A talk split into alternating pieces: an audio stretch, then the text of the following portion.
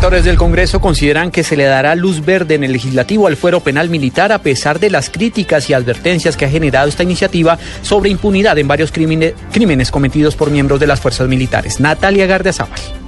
Minutos antes del inicio del debate del proyecto del fuero penal militar, el representante de la Cámara por el Polo Democrático, Alirio Uribe, se mostró pesimista. Aseguró que pese a que se opone a esta iniciativa porque ampararía, según él, a los integrantes de la fuerza pública que hayan cometido violaciones a los derechos humanos, esta será aprobada. Nosotros vamos a hacer lo de siempre, vamos a dejar las constancias, tenemos unas proposiciones nuevas, vamos a, a presentarlas, pero yo creo que al final ellos van a ganar porque tienen pues todos los votos necesarios. Nosotros vamos igualmente a ir preparando las demandas ante la Corte Constitucional. El congresista señaló que no se opone a que exista el fuero penal militar, sino que las violaciones a los derechos humanos pasen de la justicia ordinaria a la justicia penal militar, porque según él se violarían los principios internacionales. Natalia Gardia Sábal, Blue Radio.